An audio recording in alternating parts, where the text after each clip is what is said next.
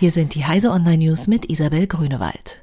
Neue EU-Digitalkommissarin wirbt für 5G First.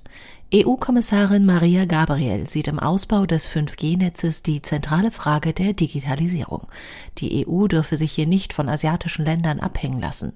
5G soll vor allem Bereiche mit hohem Anspruch an den Datenaustausch wie die Kommunikation zwischen Maschinen, das vernetzte Fahren oder digitale Dienste im Gesundheitswesen beflügeln kritische Schwachstelle in Oracles Identity Manager.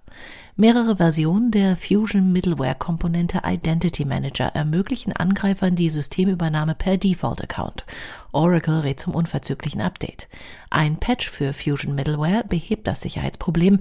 Oracle-Kunden können ihn nach dem Login von der Oracle-Webseite abrufen. Erstes Retina iPad wird obsolet. Apple setzt das kurzlebige iPad 3 einem Bericht zufolge zum Monatsende auf die Liste der abgekündigten und Vintage-Produkte, noch vor dem älteren iPad 2.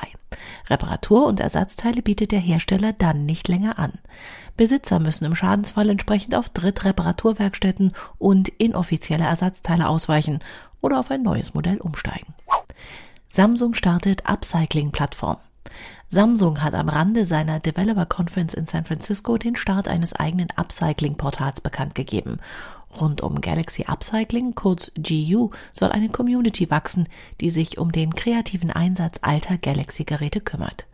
GU soll in Kooperation mit iFixit entstehen. Das US-Portal stellt seit Jahren Reparaturanleitungen für diverse Smart Devices online. Diese und alle weiteren aktuellen Nachrichten finden Sie auf heise.de.